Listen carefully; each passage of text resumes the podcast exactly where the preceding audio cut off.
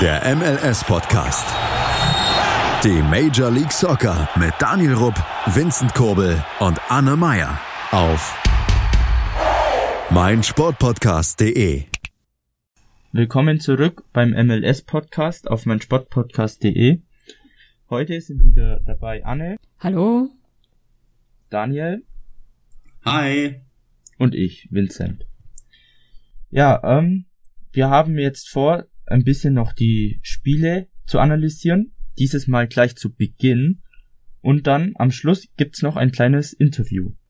Fangen wir mal gleich an, oder beziehungsweise wer möchte von euch anfangen mit seinem Spiel? Ich glaube Daniel, oder? Dann fangen wir mit was Positivem an, weil ich werde nachher nur noch rumhaten. Oh je. Na gut. Naja, ob für die positiv ist, ist Auslegungssache, aber gerne. Ich fange mit der schönsten Nachricht an diesem Tag an, beziehungsweise an diesem vergangenen Spieltag, und zwar stand das Spiel Seattle Sounders gegen LA Galaxy an. Und ja, ich bin natürlich großer LA Galaxy-Fan, wie viele ja wissen. Das Spiel leider nicht anschauen, weil es ist eine unhumane Zeit. Sprich, ich habe geschlafen. Aber in LA Galaxy Bettwäsche. Ja, das habe ich bereits als Kind gemacht, in der Bettwäsche von LA Galaxy. Ja, wie dem auch sei. Also, ja, die ersten 40 Minuten helfen vielleicht allen beim Einschlafen, solange wir die Spiele waren. Und dann kurz vor der Halbzeit hatte LA eine Chance, aber Fry war im Tor, Stelle. Und von daher alles easy. Und dann kurz vor der Halbzeit dann auch die Sounders mit der ersten nennenswerten Aktion. Sagt getan. Nicolas Lodero passt auf Raul Ruidas und es steht 1 zu 0. Die Sounders. 44. Spielminute, beziehungsweise 45. plus 2. 1 0 ging es auch in die Pause. Und dann in der zweiten Halbzeit zeigt einfach mal Christian Roldan, dass er nicht nur der klassische Abräumer auf der 6 ist, sondern auch ein bisschen Technik hat. Schön im Strafraum, nimmt auch unter anderem Ibra Haupt und schiebt dann mit dem linken Fuß das Ding ein. 2-0, Seattle, 55 Minuten um. Aber jeder kennt die Galaxy, jeder weiß, Galaxy kann Spiele drehen, beziehungsweise auch zurückkommen. Und so kam es eigentlich, wie es kommen musste. 66. Spielminute, Sebastian Leggett per Ecke, in der Mitte steht Ibra und er mit dem Kopf kann man, oder muss man anders verteidigen, muss ich sagen, weil jeder weiß, dass Ibra stark ist. Aber damit nicht genug. Eine zehn Minuten später ist wieder Ibra mit dabei. Dieser spielt im Strafraum auf Aruel Antuna und der legt den Ball vorbei an Fry und aus dem 2-0 wurde ein 2 zu 2. Aber haben wir nicht genug. Und dann begann wirklich die richtige Schlussviertelstunde. Und da zeigen beide Teams nochmal, dass sie offensiv dermaßen eine Qualität haben. 77. Spielminute, Morris stark im 1 zu 2. Kurze Zeit später Jürgen Greivik auf Seiten der Galaxy mit einem 3 zu 3 und ja, kann natürlich für die goldene Stunde von meinem Lieblingsspieler, wer ist das nochmal, wisst ihr das? Na, das wisst ihr doch. CR7, CR7. Nein, nicht Cristiano Ronaldo. Der Christian Roldan. Brad Smith. Dann liegt eine Seite in der 89. Minute und in der Mitte schiebt der Christian Roldan ein 5 zu 3. Doppelpack für ihn. Mich eigentlich auch äh, Spieler der Woche. Wurde er leider nicht. Den kommen wir später noch zum eigentlichen Spieler der Woche. Aber ansonsten, Fazit zu von dem Spiel. Es war ein Pflichtsieg für die Galaxie. Definitiv. Äh, für die Galaxie. Für die Sounders. Oh Gott. Freudscher Beim Versprecher. eigenen, beim eigenen Team. Beim eigenen Team. Ah, Skandal. Dafür fließt erstmal 10 Euro ins Phrasenschwein, oder? Ja, verdiente Strafe. Oder warte, wir haben ja Dingens, wir haben ja äh, Click Childhood Cancer. Also, wissen wir, wo das Geld hingeht. Nee, nee, es war ein ein wichtiger Sieg. Die Sounders stehen jetzt mit 6 Punkten Platz 8 zu den Rivalen aus Portland. Sie haben zwar ein Spiel weniger, aber ansonsten wird sich zeigen, wie sie es machen. Allgemein, der Westen ist ziemlich spannend. Weil da kann selbst die, kann selbst die Rapids noch in die Playoffs kommen. während hingegen mit FC Cincinnati mit 18 Punkten im Osten ganz abgeschlagen Letzte sind. Aber ich will hier nicht zu viel reden. Wie gesagt, Sieg ist Sieg. Und jetzt heißt es am Wochenende Vollgas geben. Das ist ja letzte Woche drauf gegen die Red Bulls. Gerne. Ja, und da erwartet einen eine Truppe, die, ah, ich weiß nicht, wie ich sagen soll, die es nicht mehr mehr schafft, zu Hause zu gewinnen, gegen die ja, Rapids. Das war jetzt eine Überleitung. Ja, ich hab's gemerkt, sie war perfekt. Und ich hab, ich hab mal was anderes gemacht. Ich habe mir das Spiel nicht angesehen, was vielleicht auch ganz gut war. Ich habe mir dann im Nachhinein nur Highlights angesehen und die taten schon weh genug. Aber ich gebe jetzt hier gleich erst einmal jemanden das Wort, nämlich dem einzigen Rapids-Fan in ganz Deutschland. Tarek, was sagst du zu dem Spiel? Ja, ich bin sehr überrascht, wenn ich ehrlich bin. Damit habe ich auch gar nicht mehr gerechnet nach dem so Verlauf. Ja, was soll ich sagen? Außer Fußballgott Louis. also, das war doch echt mal wieder mal ein richtig harter kämpfter Sieg, vor allem ein schöner Sieg. Und ja, mehr kann ich ehrlich gesagt nicht dazu sagen, weil ich bin selber überrascht darüber. Vielen Dank, Tarek. Und ja, ich bin auch sprachlos, aber in negativer Hinsicht. Die Rapids haben also die Red Bulls 0 zu 2 zu Hause geschlagen. Aber was ist da eigentlich passiert? Erstmal vorweg, Tim Howard war mal wieder quasi in seiner alten Heimat, weil Tim Howard ist eine Metro Stars Legende. In der Akademie der Metro Stars New York Red Bulls groß geworden, hat mehrere Jahre dort gespielt. Die Fans freuen sich immer, ihn zu sehen. Also, kleines Heimspiel für ihn.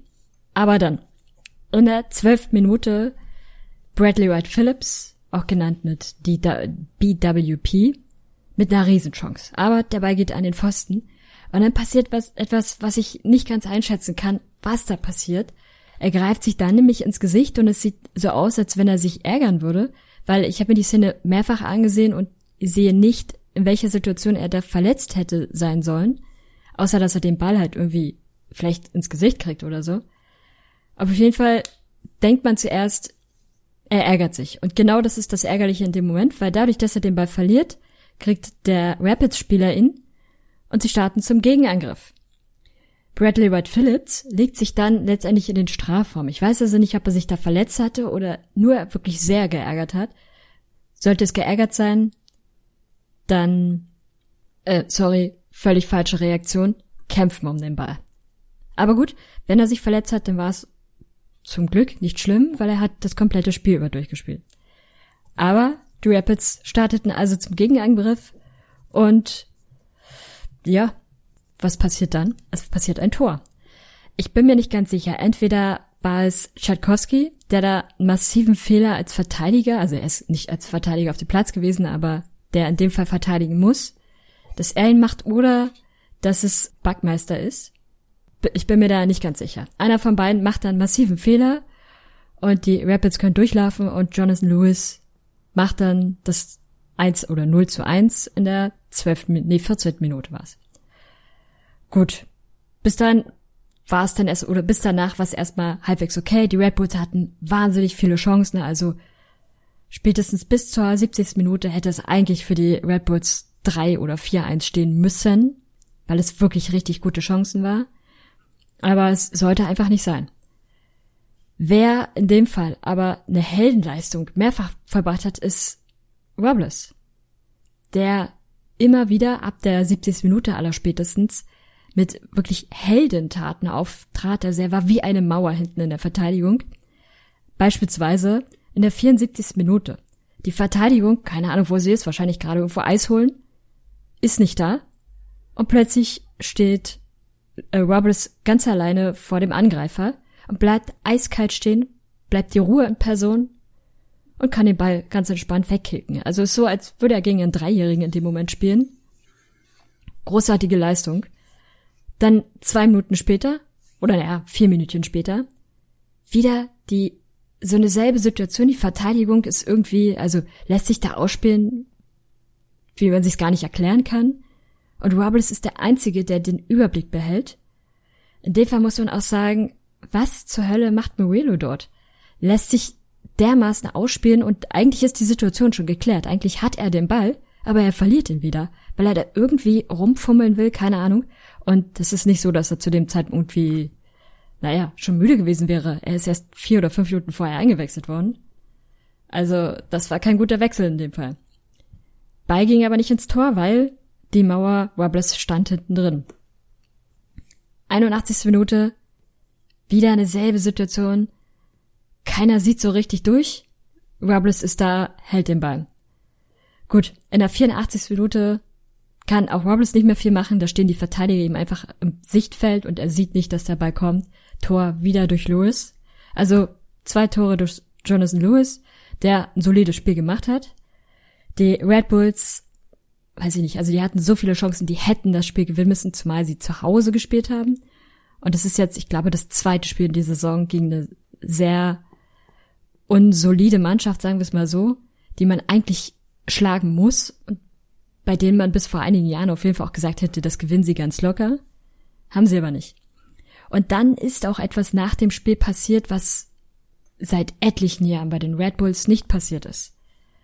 Oder sagen wir es so, es ist einem Trainer passiert, was vielen Trainern davor nicht passiert ist. Nämlich, die Fans riefen dann irgendwann Arms, äh, Fire Arms oder Arms Out, eins von beiden, was sie bei keinem Trainer davor gemacht haben. Also weder bei Hans Barke, noch bei Mike Petke, noch bei Jesse Marsh.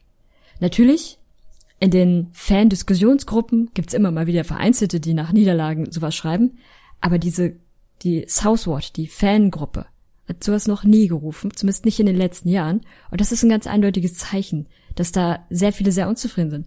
Und woran liegt es? Mir sind ein paar Punkte aufgefallen, die mich extrem ärgern. Beispielsweise, Warum hat man äh, Josh Sims in der 63. Minute rausgenommen, der ein sehr, sehr gutes Spiel gemacht hat und der wenigstens ein paar Chancen mit kreiert hat? Stattdessen hat man, ach, ich weiß gar nicht mehr, wer da eingewechselt wurde, aber das war Unsinn in dem Moment. Genauso die Frage, warum stand Bradley White Phillips in der Startausstellung und nicht beispielsweise ein Tom Barlow? Und vor allem, warum hat er durchgespielt? Da sitzt ein Tom Barlow die ganze Zeit auf der Bank und keiner holt mal oder kommt mal auf die Idee, Brady White Phillips einfach rauszuholen, der ja durchaus Chancen hatte, aber sie nicht genutzt hat, und Tom Barlow die Möglichkeit zu geben. So verliert man am Ende 0 zu 2. Und Punkt Nummer drei.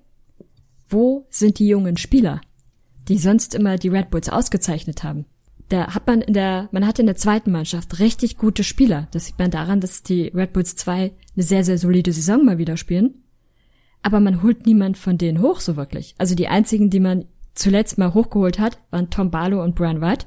White ist verletzt, Barlow saß auf der Bank, warum auch immer. Und was ist beispielsweise mit einem Ben Mainz, den man mal wieder hochholen könnte? Oder auch etliche andere Spieler, die wirklich gut sind? Nee, das sind so Punkte, die ich nicht bei Chris Arms verstehe und wo man sich nicht wundern darf, wenn die Fans da sehr frustriert sind. Vor allem aber auch, da erwarten einen jetzt richtig schwere Spieler. Das nächste gegen die Sounders, danach auswärts ebenfalls gegen die Timbers. Das wird richtig schwer. Man muss jetzt, ehrlich gesagt, um einen Playoffs-Platz bangen, den man eigentlich schon fast sicher hatte, wenn man sich nicht so dumm angestellt hätte. Also, es war eine schwierige Woche für mich, sagen wir es so. Ja. Gut, dann hast du dich gut ausgeredet. Alles von deiner Seele, was dich belastet, Mir geht's entfernt. ein bisschen besser jetzt, ja. Aber frag... Dürfte ich noch kurz was einfügen dann gleich? Ja. Also das war natürlich eine schöne Hate Speech. Da geht das Herz immer wieder auf, vor allem die Red Bull ist. Spaß beiseite. Was ich vorhin irgendwie verpeilt habe zu erwähnen, die Sonne spielt ja jetzt am Wochenende. Für die, die sich wissen, trotz Länderspielpause gegen die Rapids. Und die Woche drauf gegen die New York Red Bulls. Einfach, das, um noch, einfach um das nochmal einzufügen. Das habe ich gerade eben vergessen. Aber sonst was mir, Vincent. Gut. Dann mache ich weiter. Ähm, für mich war es auch ein erfreuliches Wochenende, denn Kansas konnte wieder drei Punkte einsammeln. Ähm, das Spiel war gegen Houston. Äh, ja, wie gesagt, wie wir schon ein paar Mal erwähnt haben, die spielen zurzeit echt scheiße. Und es war zwar nur ein 1 zu 0, aber es hätte definitiv höher ausfallen können wenn Kansas eben bessere Chancenverwertung hätte oder die Chancen besser verwertet. Ähm, es fing eigentlich gleich die erste Torchance, war gleich das Tor von Johnny Russell in der elften Minute. Ähm, Gutierrez steht äh, so um Mittelfeldkreis rum und sieht eben Graham Smith, der aus der Außenbahn spielt, überraschend meiner Meinung nach, und äh, macht einen schönen Lupfer über die komplette Verteidigung von Houston. Äh, Smith nimmt den Ball an, läuft zur Außenlinie, flankt rein und da steht da äh, und da köpft dann eben ein Johnny Russell schön aufs Eck äh, 1-0. Ein lupenreiner Kopfball, eine lupenreine Flanke. Besser kann man es nicht machen. Ähm, danach drückte Kansas äh, noch auf das 2 zu 0.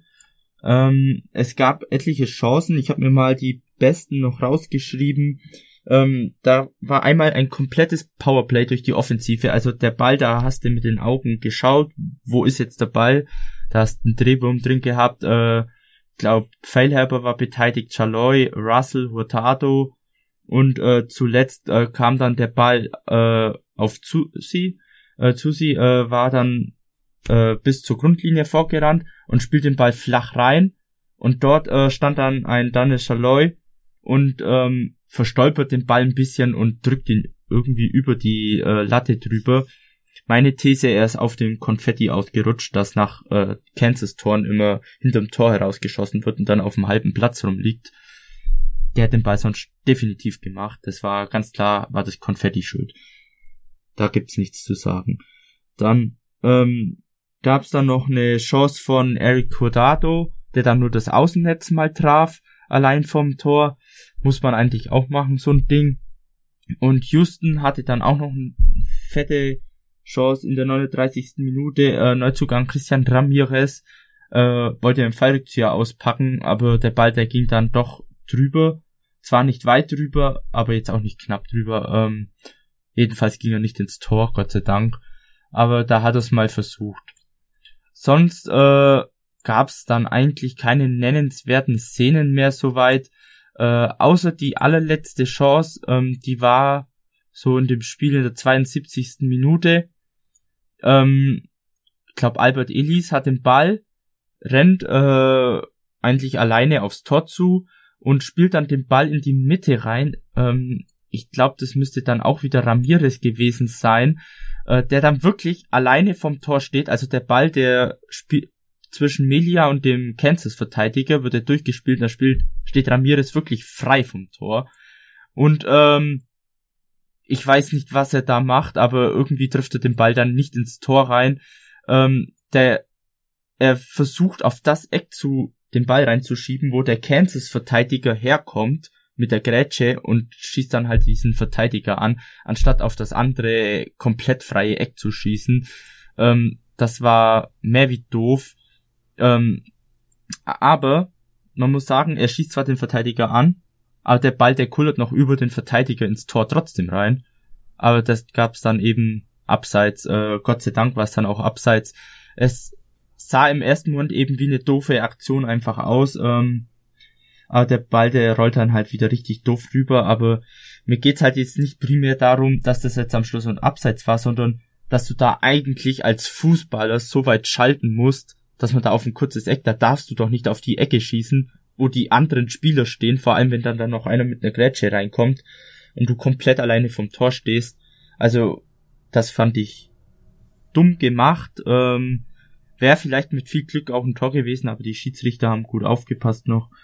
Und ja, mehr gibt's dann da auch nicht zu berichten, außer dass Kansas äh, kurz vor den Playoffs ist und ähm, alles super läuft gerade und kann ganz so weitergehen. Nächste Woche ist auch für Kansas Spielfrei. Äh, nein, Kansas spielt gegen die Timbers, sehe ich gerade, um 4.03 Uhr am Sonntag. Es sind nur vier Spiele wegen Länderspiel. Und ja. Dann habt ihr noch was zum Spiel? Ja. Ja. Also wir können feststellen, dass äh, Johnny Russell definitiv auch unseren Podcast hört. Nachdem ich mich ja letzte Woche beschwerte, dass er, obwohl ich auf ihn gewettet habe, nicht getroffen hat, hat er diese Woche getroffen. Doof nur, dass ich nicht auf ihn gewettet habe. Weißt du, hast wieder vom Hassel. Ja, das ist meine? Schuld in dem Fall. Ja. Gut. Deswegen sage ich ja, es war keine gute Woche für mich. Alles lief schief einfach. Ja. Aber für die Sounders, dann lief alles perfekt. Heißt du, Anne? Gut, dann. Äh, nee. Also, dann äh, machen wir noch einen kurzen Break und hören uns nachher wieder mit weiteren drei Spielen. Und ja, genießt die Pause. Schatz, ich bin neu verliebt. Was? Da drüben. Das ist er. Aber das ist ein Auto. Ja, eben. Mit ihm habe ich alles richtig gemacht. Wunschauto einfach kaufen, verkaufen oder leasen. Bei Autoscout24. Alles richtig gemacht. Vernimmt sich, was man will. Dann wilde Gerüchte entstanden. Fast nichts davon stimmt. Tatort Sport. Wenn Sporthelden zu Tätern oder Opfern werden, ermittelt Malte Asmus auf meinsportpodcast.de. Folge dem True Crime Podcast, denn manchmal ist Sport tatsächlich Mord. Nicht nur für Sportfans. Die komplette Welt des Sports. Wann und wo du willst. B V Beben. Der wöchentliche Podcast zu Borussia Dortmund mit Julius Eid und Christoph Albers. Voller echter Liebe auf meinsportpodcast.de. Willkommen zurück beim MLS-Podcast auf meinsportpodcast.de. Mit dabei sind immer noch Anne und Daniel und natürlich ich. Ähm, wir werden jetzt weitere drei Spiele ein bisschen analysieren und wie jetzt schon im vorherigen Take darf Daniel wieder anfangen. Ja, und diesmal habe ich ein, ja, ein extrem einseitiges Spiel, und zwar Dallas gegen Cincinnati. Und Cincinnati ist ja bereits aus dem Playoff-Rennen eliminiert. Sprich, haben keine Chance mehr, unter die, über den Strich zu kommen, wie man ja so schön sagt. Aber trotzdem wollte sie sich eigentlich nicht komplett abschreiben lassen, sondern das Beste draus machen. Hatte zumindest den Anschein danach. Haben auch gut angefangen, hat eine gute Chance, aber hat leider nichts gebracht. Stattdessen hat Dallas eiskalt die erste Chance genutzt. Ryan Hollingshead in der zwölften Spielminute mit einem souveränen Tor zum 1 zu 0.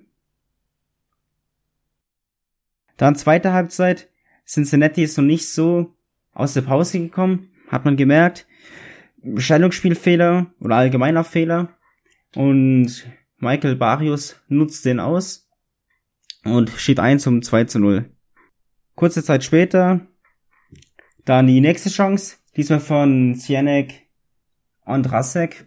Zunächst kann zwar Blamislav Tyton, der früher bei Stuttgart gespielt hat, halten, aber im Nachsetzen sieht er da jetzt nicht so gut aus. Von daher stand es 3-0 nach 51 Minuten. Sprich, das war eine kalte Dusche für die Gäste aus Cincinnati. Aber die haben sich nicht aufgegeben. Stattdessen gab es in der 64. Spielminute den Elfmeter. Berechtigt. Letzten Endes hat Emanuel Ledesma den auch verwandelt zum 3-1. Und dann hatte man ja eigentlich aber die Hoffnung als Fan von Cincinnati, dass die sich zumindest noch mal ein bisschen auffrappeln und versuchen nochmal das bestmögliche Resultat zu erzielen. Dachte man zumindest, bis die 73. Minute anstand. Da gab's nämlich den Videobeweis und Rot für Kikuta Mane. Aber was ist passiert? Zunächst einmal die 73. Spielminute. Da ist es passiert. Emanuel Ledesma schuckt seinen Gegenspieler weg. Klar, ist eine klare gelbe Karte. Sah zwar ein bisschen amüsant aus, wie ich finde.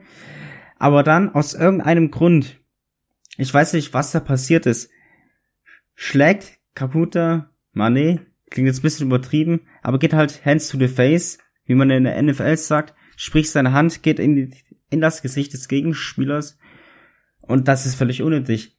Die Aktion, die ist komplett woanders. Auch der Ball. Und er macht trotzdem so eine Aktion. Da verstehe ich nicht, warum er sein Team so schädigt. Ich weiß nicht, ob irgendein Wort gefallen ist oder sonst irgendwas, aber er sah in meinen Augen zu Recht die rote Karte, weil er sich nicht im Griff hatte.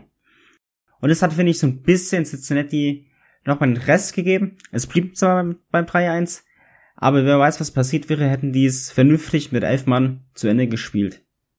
Ansonsten war es das eigentlich. Von dem Spiel habt ihr noch was? Hm, nö. Nö. Dann mache ich mal weiter.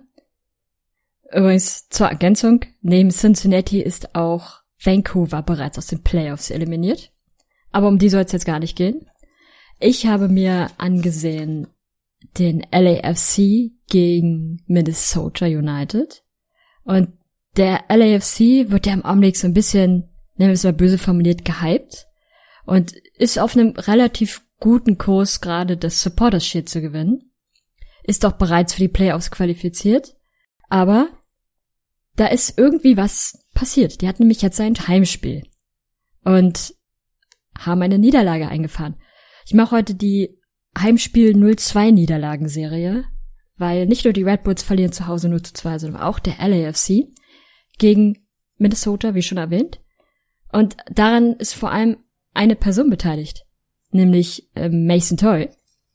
Der 20-Jährige hat dem LAFC beide Tore eingeschenkt und zeigte auch schon in der zehnten Minute das erste Mal seine Stärke, als er sich dadurch zwei oder drei Verteidiger komplett durchsetzte. Am Ende scheitert es dann an einem Mitspieler von ihm, der den Ball verliert. Aber da hat man schon mal gesehen, in dem Jungen steckt heute was. Der wollte unbedingt gewinnen und hat auch dafür gesorgt. In der 25. Minute folgte dann endlich der Treffer von ihm, der erste Treffer. Und man sieht sehr beeindruckend, da stehen so etwa fünf verteidigende Spieler im Tor, im Strafraum. Und Toei steht, ja, so ein bisschen zu, im spitzen Winkel und denkt sich einfach, okay, wenn ihr da steht, aber mich nicht angreift, dann schieße ich einfach. Das macht er und der Ball ist drin. Vier Minuten später oder fünf Minuten später, nee, doch vier Minuten später, bekommt er den Ball doch, ja, so mehrere Meter außerhalb vom Strafraum zugespielt und denkt sich, warum soll ich jetzt den Weg laufen? Ich kann doch mal direkt einfach von draußen, hat er gemacht und das Tor war drin. Zwei durchaus schöne Tore, vor allem das zweite.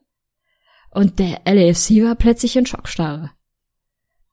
So lag es daran, dass äh, Carlos Vela fehlte, der im Augenblick ein bisschen verletzt ist. Kann er eigentlich nicht, weil sie genug qualitativ hochwertige Spieler haben. Und man hat auch gesehen, dass der LFC es auch probiert hat. Also ist nicht so, dass sie keine Chancen gehabt hätten, nur es sollte einfach nicht sein. Ein bisschen wie bei den Red Bulls. Und beispielsweise eine Situation war der LFC mit einem Freistoß in der 59. Minute direkt am Strafraum. Aber der Ball wird einfach viel zu lasch geschossen. Da denkt sich jeder Torwart nur herzlichen Glückwunsch, den nehme ich gerne direkt und hat auch keine Probleme damit. Und letztendlich muss man sowieso sagen, der Torwart von Minnesota, nennen wir ihn auch mal beim Namen, äh, Vito Manet, hat eine starke Leistung gezeigt und hat auf jeden Fall auch dafür gesorgt, dass Minnesota diese drei Punkte mitgenommen hat und gerade ziemlich solide auf äh, Playoff-Kurs ist. Also da das Team wird sehr wahrscheinlich in dieser Saison Playoffs spielen. Völlig verdient. Und zu äh, Mason Tull noch. Der ist erst 20 Jahre alt und hat jetzt in unter 500 Minuten bereits sechs Tore und drei La Vorlagen gemacht in dieser Saison.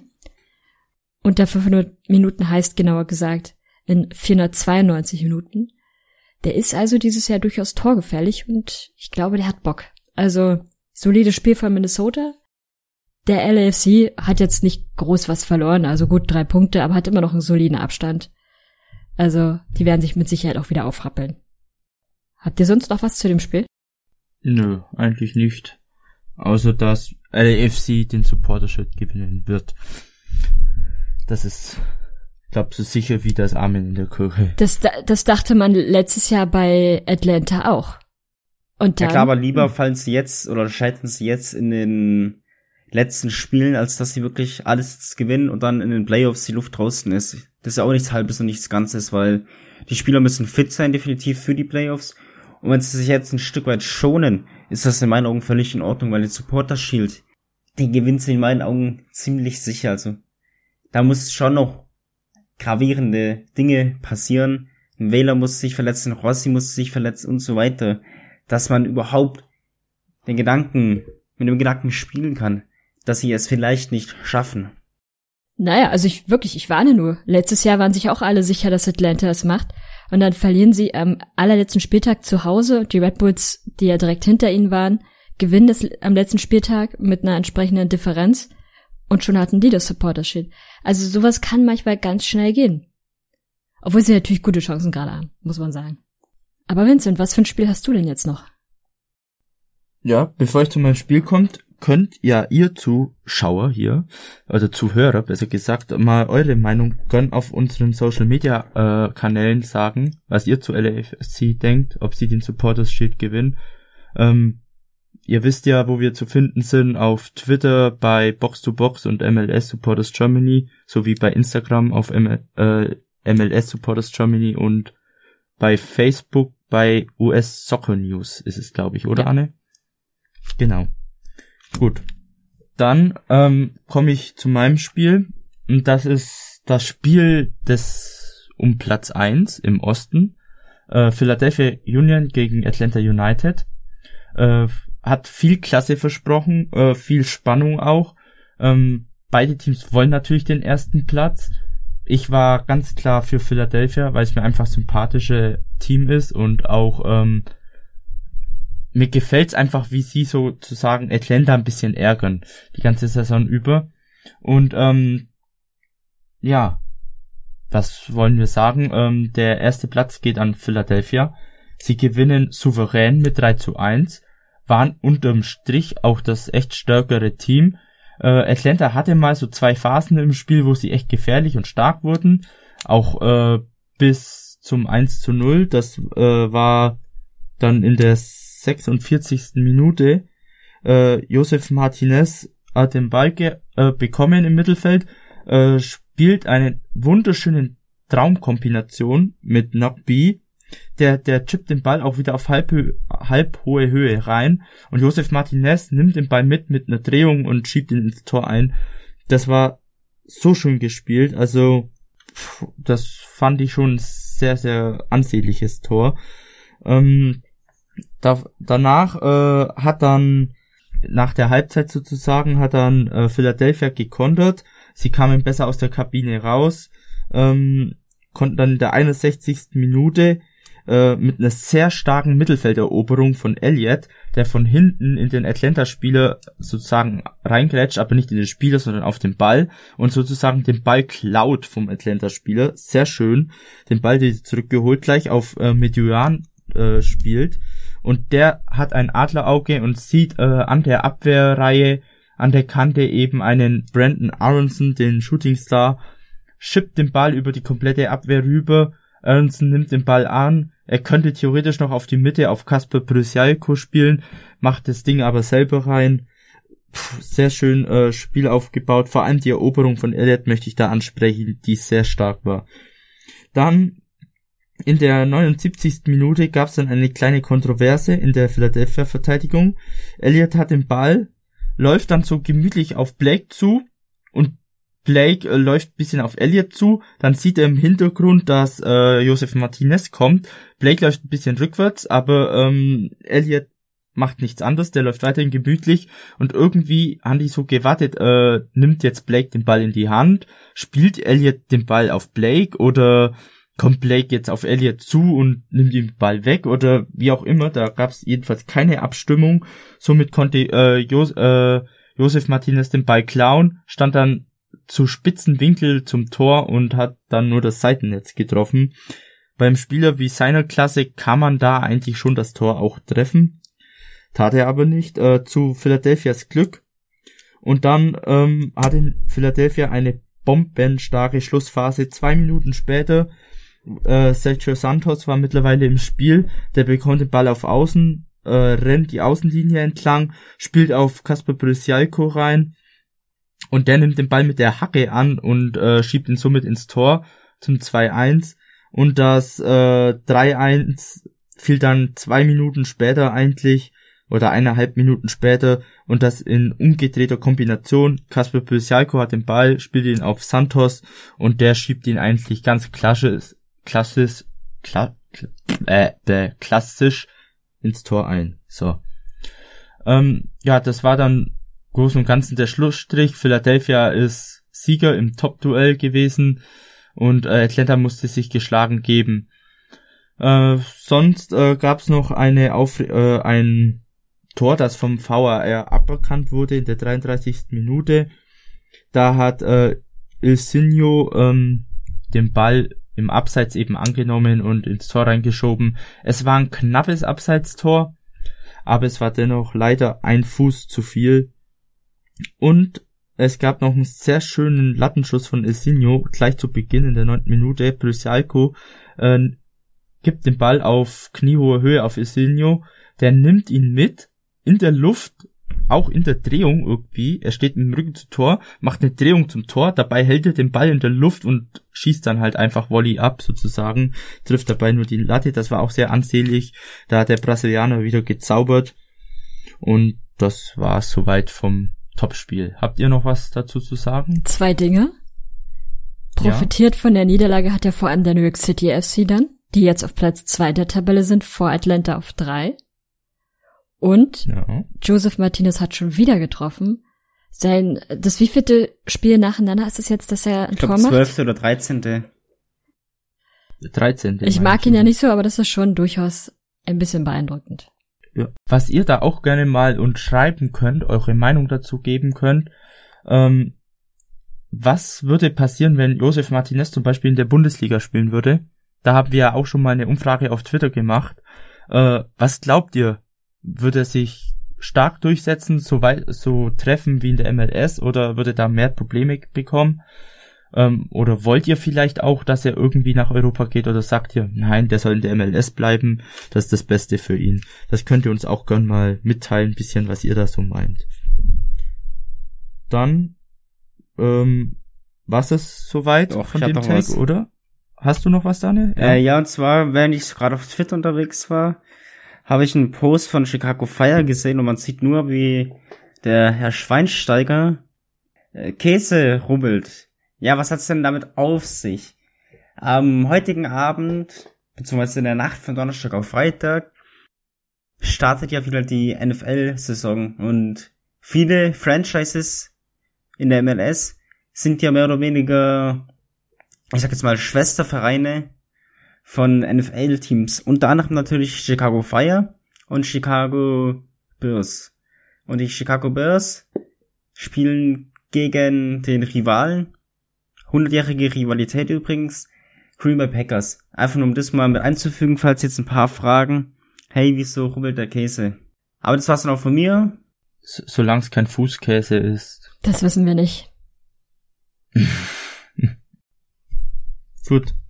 Dann ähm, gibt es jetzt nach dem kleinen Break ein Interview mit äh, Nico Matern, äh, der unter anderem in der USL Championship für Indie 11 gespielt hat.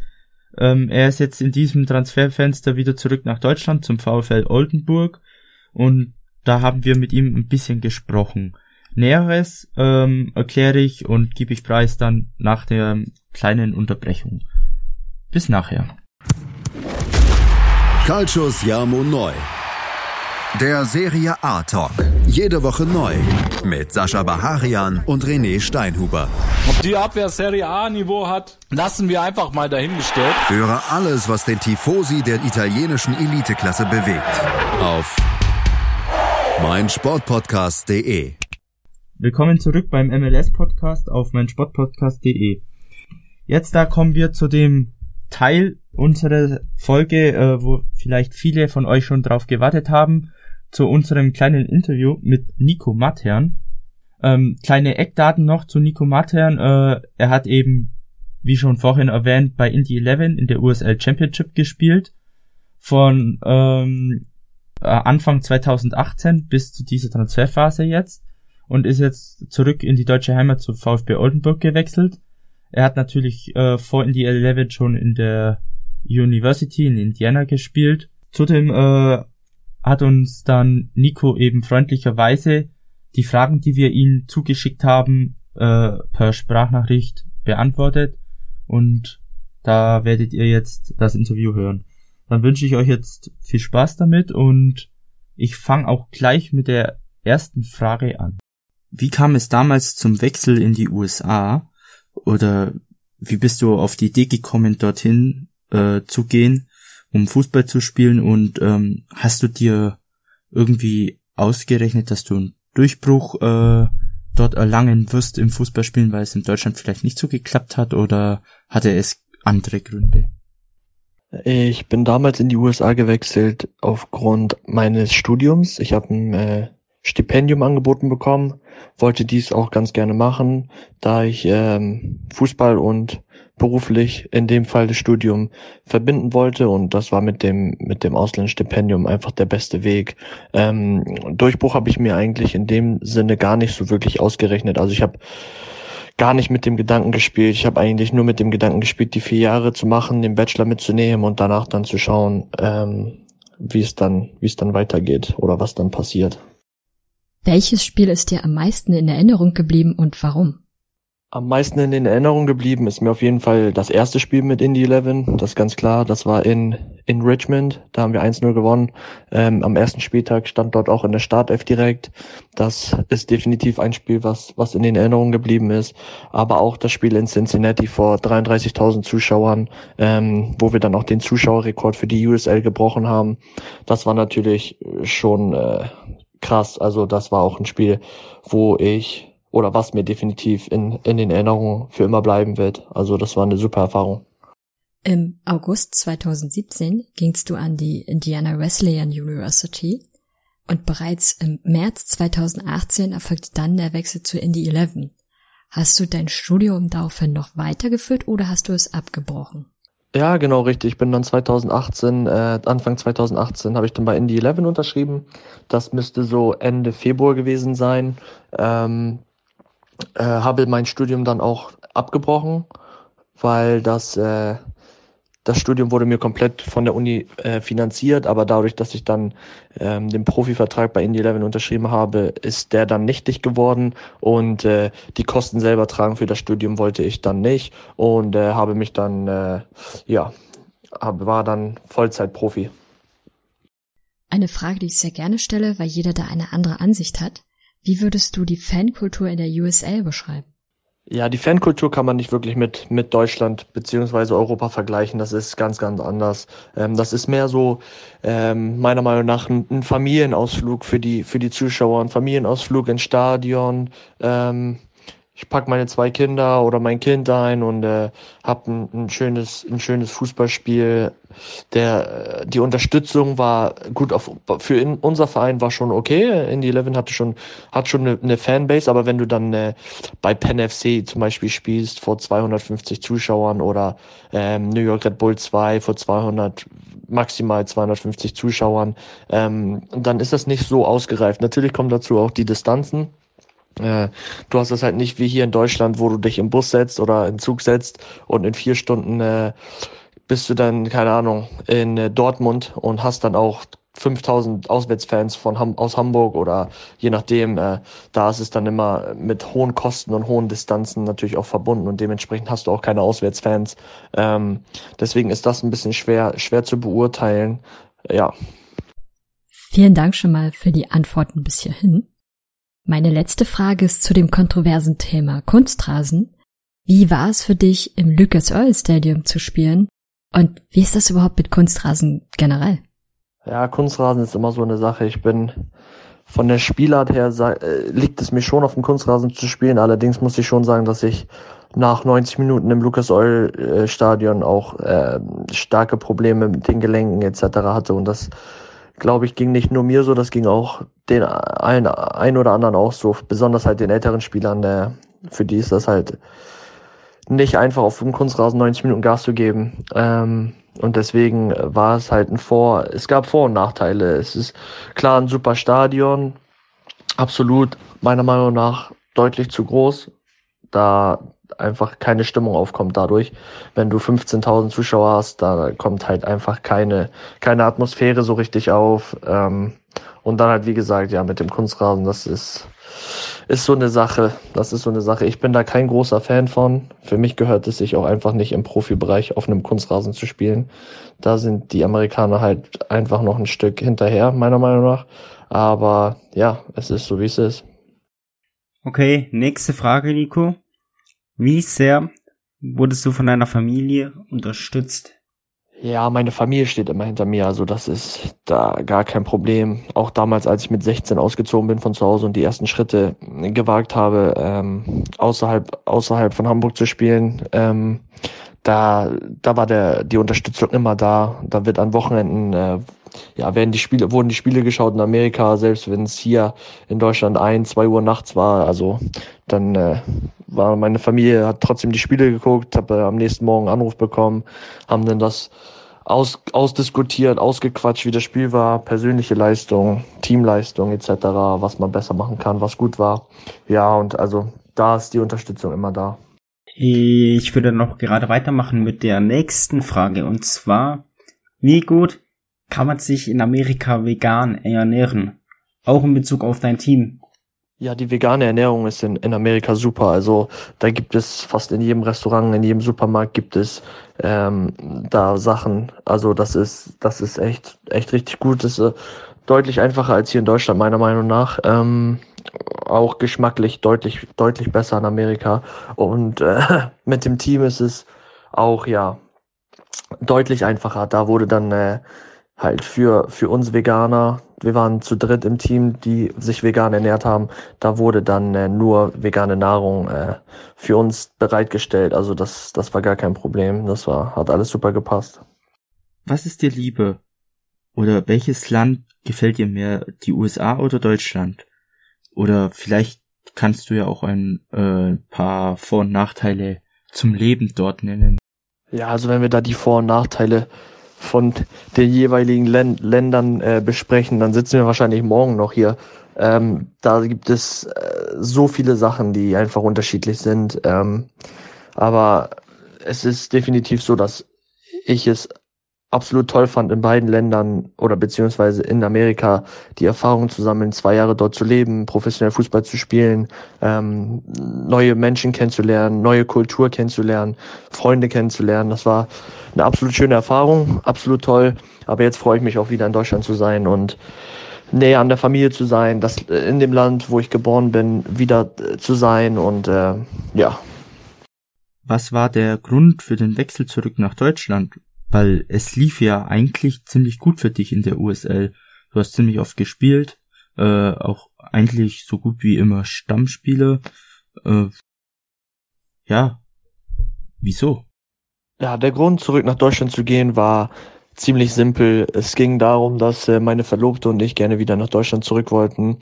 Ähm, für sie war es so, dass ihr Arbeitsvertrag abgelaufen ist. Sie musste zurück nach Deutschland und für mich ging es auch dann darum, wieder, wieder näher an der Familie zu sein. Ähm, ja, klar, meine Verlobte dann um mich zu haben und das waren so die ausschlaggebenden Gründe.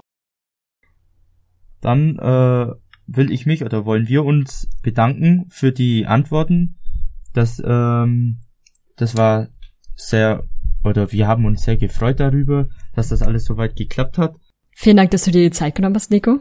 Ja, definitiv. Auch danke, dass du uns über dein Leben sowohl am, in Amerika als auch jetzt in Deutschland uns Auskunft gegeben hast. Gerade auch interessant, auch wie gesagt, der Schritt von Amerika nach Deutschland, ihn wirklich zu machen, unter anderem wegen der Familie, finde ich eigentlich auch stark. Von daher auch nochmal von mir, danke. Und viel Erfolg bei der Saison. Stimmt. Oh ja. Auf sein erstes Saisontor bald. ja, dann könnt ihr uns natürlich äh, auf unserem Discord-Server besuchen.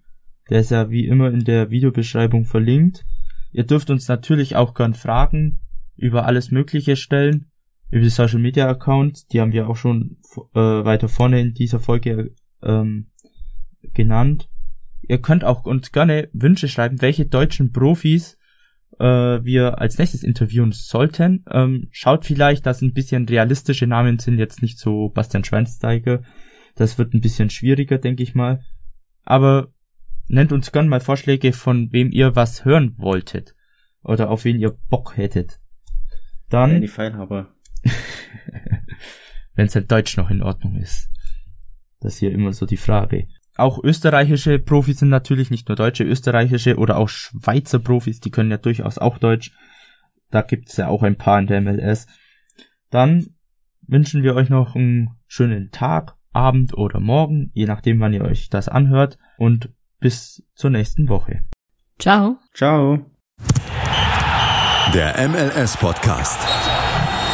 Daniel Rupp, Vincent Kurbel und Anne Meyer führen dich jeden Freitag durch die Spieltage der Major League Soccer. wie er von Chicago Fire wegkam, war nicht schön, weil sie ihn einfach getradet haben und er aber wahnsinnig viel Herzblut in dieses Team gesteckt hatte. Sie informieren dich über Ergebnisse, Skandale und Geschichten des amerikanischen Fußballs. Der MLS-Podcast auf meinsportpodcast.de. Schatz, ich bin neu verliebt. Was? Da drüben. Das ist er. Aber das ist ein Auto. Ja, eben. Mit ihm habe ich alles richtig gemacht. Wunschauto einfach kaufen, verkaufen oder leasen. Bei Autoscout24. Alles richtig gemacht. Wie baut man eine harmonische Beziehung zu seinem Hund auf? Puh, gar nicht so leicht. Und deshalb frage ich nach, wie es anderen Hundeeltern gelingt, beziehungsweise wie die daran arbeiten. Bei Iswas Dog reden wir dann drüber. Alle 14 Tage neu mit mir, Malte Asmus und unserer Expertin für eine harmonische Mensch-Hund-Beziehung, Melanie Lippisch. Iswas Dog mit Malte Asmus. Überall, wo es Podcasts gibt.